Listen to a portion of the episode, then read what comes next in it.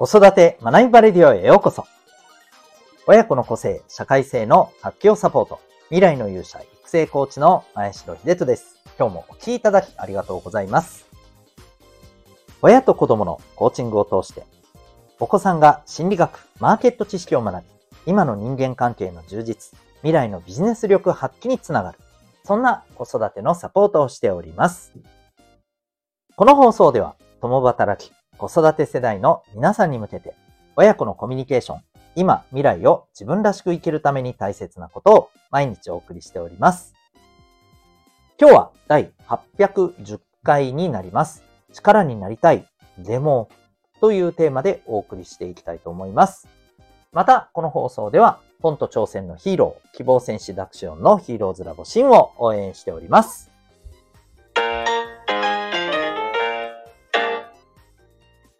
それでは今日のテーマに行きたいと思います。えっと、今日はですね、まあ、力になりたいデモということなんですけれども、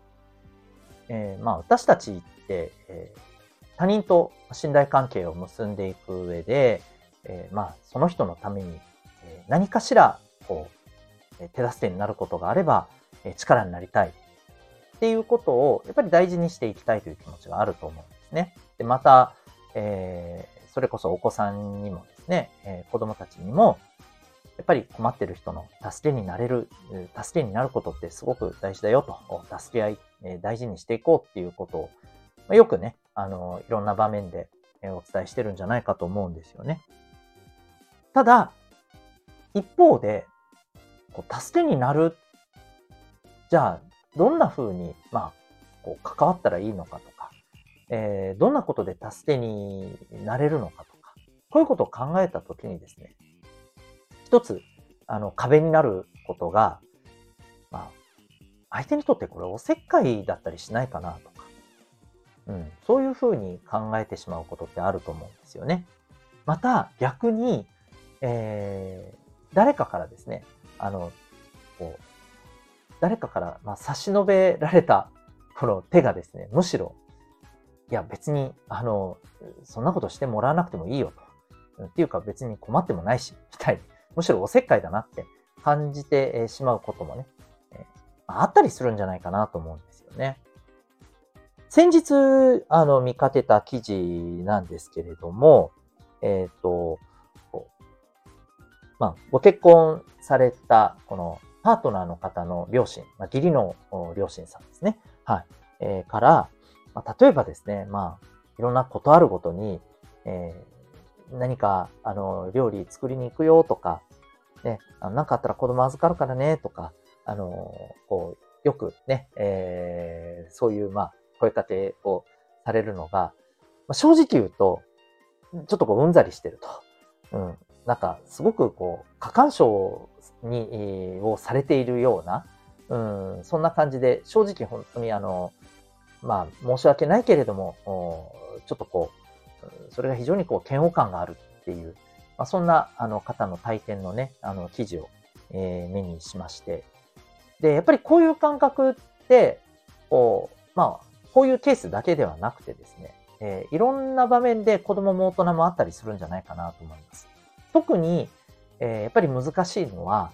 うん、自分でいろんなことができるようになりたいっていう風な、あの、意識が、こう、すごくね、出始めてくる、やっぱり思春期前後のあたりのお子さん。なかなか難しかったりしますよね。うん。で、えー、まあ、今日は、まあ、そういったことを考えたときに、やっぱり何が大事なのかなっていうところでいくと、えー、まあ、その相手の方が、やっぱりこう、どう思っているか、うん。まあ、どう感じているか、やっぱりそこを理解していくっていうところが必要だと思うんですよね。うん。まあ、本当にあの、こう、ね、通り一辺倒にこうすれば絶対相手は喜ぶだろうということではなくて、えー、今本当にこう、必要としてることってこれなのかな？違うことじゃないのかな？もしかしたら今は、まあ、別にあの、自分でね、えー、いろんなことをやっていきたい、やっていけてるから、むしろまあ、自分の、自分のペースで好きなように、えー、させてほしいっていうのが、実は一番ね、あの、ありがたいと感じてることなんじゃないかなとか、うん。やっぱりここをしっかりとね、あの、大事にしていくことなんですよね。で、またこれね、逆も厄介なんですよね。うん。まあ、これ本当に、あの、最近の、えー、特に親子でも、まあ、あったりすることなんですけれども、えー、例えば親御さんは、もうあまり口出しをしちゃいけないから、とりあえずあの、うん、放っておこうと。うん。で、それが逆にお子さんからすると、あの、こう、あ自分のことどうでもいいって思ってるのかな？って感じてしまってたりですね。うん。お母さんお父さんからすると、あの、ね、本人の意思を尊重して自由にさせて、えー、うちはそういうふうにやってますっていうつもりかもしれないんですけど、お子さんからすると、そうじゃなかった。うん。だ、ここって結局、何をするかっていうよりも、相手がどう、あの、ありたいのかっていうことに目を向けていないことが、まあ、キャッチできてないことが結局のところ理由に背景としてね、えー、なってるんじゃないかなと思うんですよね。そうですね。うん。なので、えー、まあ私たちもお子さんもですね、まず、まあ、自分はこう思っている、こう感じているのでっていうことを、まあ、誠実にね、あの、相手の方に伝える。まあ、さっきの記事の例で言うなら、本当にあの、お気持ちはありがたく、えー、ね、あの、本当にありがたいと感じていますと。で、ただ、今は、あの、やっぱり自分でしっかりとね、えー、やっていきたいという思いが強いので、あの、何か困った時はこちらから、あの、お願いしたいと思いますので、というふうに、例えばね、そのようにお伝えするとかですね。はい。こういったところのコミュニケーションが必要だと思うんですよ、普段から。うん。で、えー、また一方で逆の立場で考えたときに、えっ、ー、と、今、まあ、相手の方はどう思ってるのか、どう感じてるのか。もしそれに対して答えられるとしたら何なのか。うん。まあ、ここの部分を、あの、しっかりと大事にしながら、ただほっとくのでも、ただ一方的にこっちがやってあげようなのでもなくで。えー、やっぱりきちんと相手とキャッチボールをしながらですね、えー、相手の力になるっていうことが重要じゃないかなと思います。はい。まあ、本当あの、すごく当たり前のことを あの、何分間かかけて話してるような気がしますが、まあ、なかなか実はそれがね、できてなかったりっていうことが、いろんな場面で、えー、あると思いますので、まあ、あの、こういう機会にね、改めて自分のコミュニケーション、特に力になりたいというコミュニケーション、うん、思いが、えー、むしろ裏目に出てたりすることがないかなと、ちょっともったいないことになってしまってないかなということをですね、えー、ぜひぜひ、あのちょっとこう振り返ってみてはいかがでしょうか。というお話でございました。今日はですね、えー、力になりたいでもというテーマでお送りいたしました。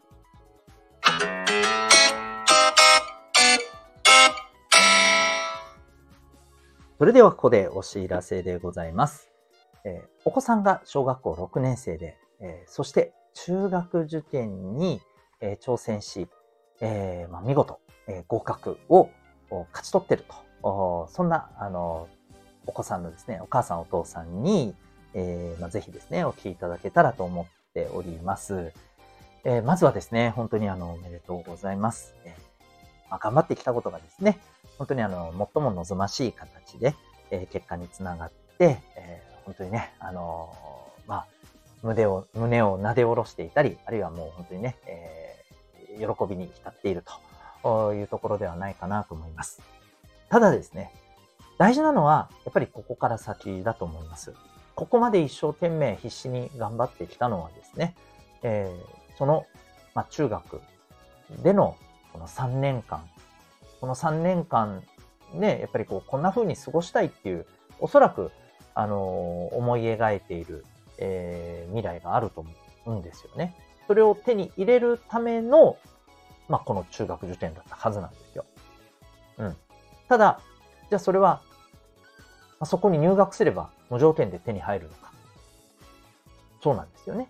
はい。ここをしっかりと大事にしていかないといけないんですけども、えっ、ー、と、そこに入って、まあ、本当にじゃあそこで、えー、望んでいた、まあ、中学3年間、あるいはまあその先の中高一貫でね、6年間かもしれませんけども、えー、その時間をですね、望ましい形にしていきたいのであれば、やっぱりここで大事にしていくべきことが僕はあると思います。えそれは入学するまでの間にですね、え例えば、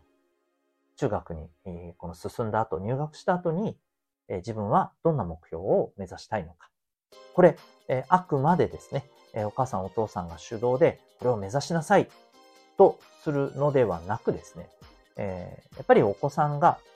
しっかりと考え、もちろんね、考えるための材料をサポートをしていくことは大事ですけれども、えっ、と、最終的にやっぱりお子さんが自分自身で、えー、何を目標にして、で、その先にある目的が何なのかっていうことをですね、自分なりにぱり自分と向き合い、考え、えー、それを自分の中からアウトプットしていくことが、えー、めちゃくちゃ大事だと思います。で、それは単純にこの中学、あるいはその先の高校の時間を充実させるということだけに、えー、とどまらずですね、えその先の、まあ、自分で自分の人生を望ましいものにクリエイティブしていくっていう、えそういう力にね、つながっていくと思います。で、そんな、えー、お子さんのですね、えー、まあ、自主性、主体性を引き出していくアプローチがコーチングでございます。B カラフルの親子コーチングセルフアクションコースでは、お子さんのコーチングサポート、また、えー、親御さんのコーチングサポートを、え、それぞれ並行して、え、行っていくことによって、え家庭内外からですね、えお子さんが自分で考え、え勇気づけ、えを受けて、え自分で行動し、また行動した結果からですね、え学びを得て成長につなげていく。そんな自己自己成長マインドをですね、え10代のうちに育む。そんなことを目的としたプログラムでございます。えー、半年間から、えー、うちで、えー、リモートで受けられるこのプログラム。ただいま個別の、えー、体験説明会募集中でございます。えー、私沖縄におりますけれども、えー、他県から、はい、受講されている方も多数いらっしゃいます。興味がある方は概要欄のリンクからウェブサイトご覧になってみてください。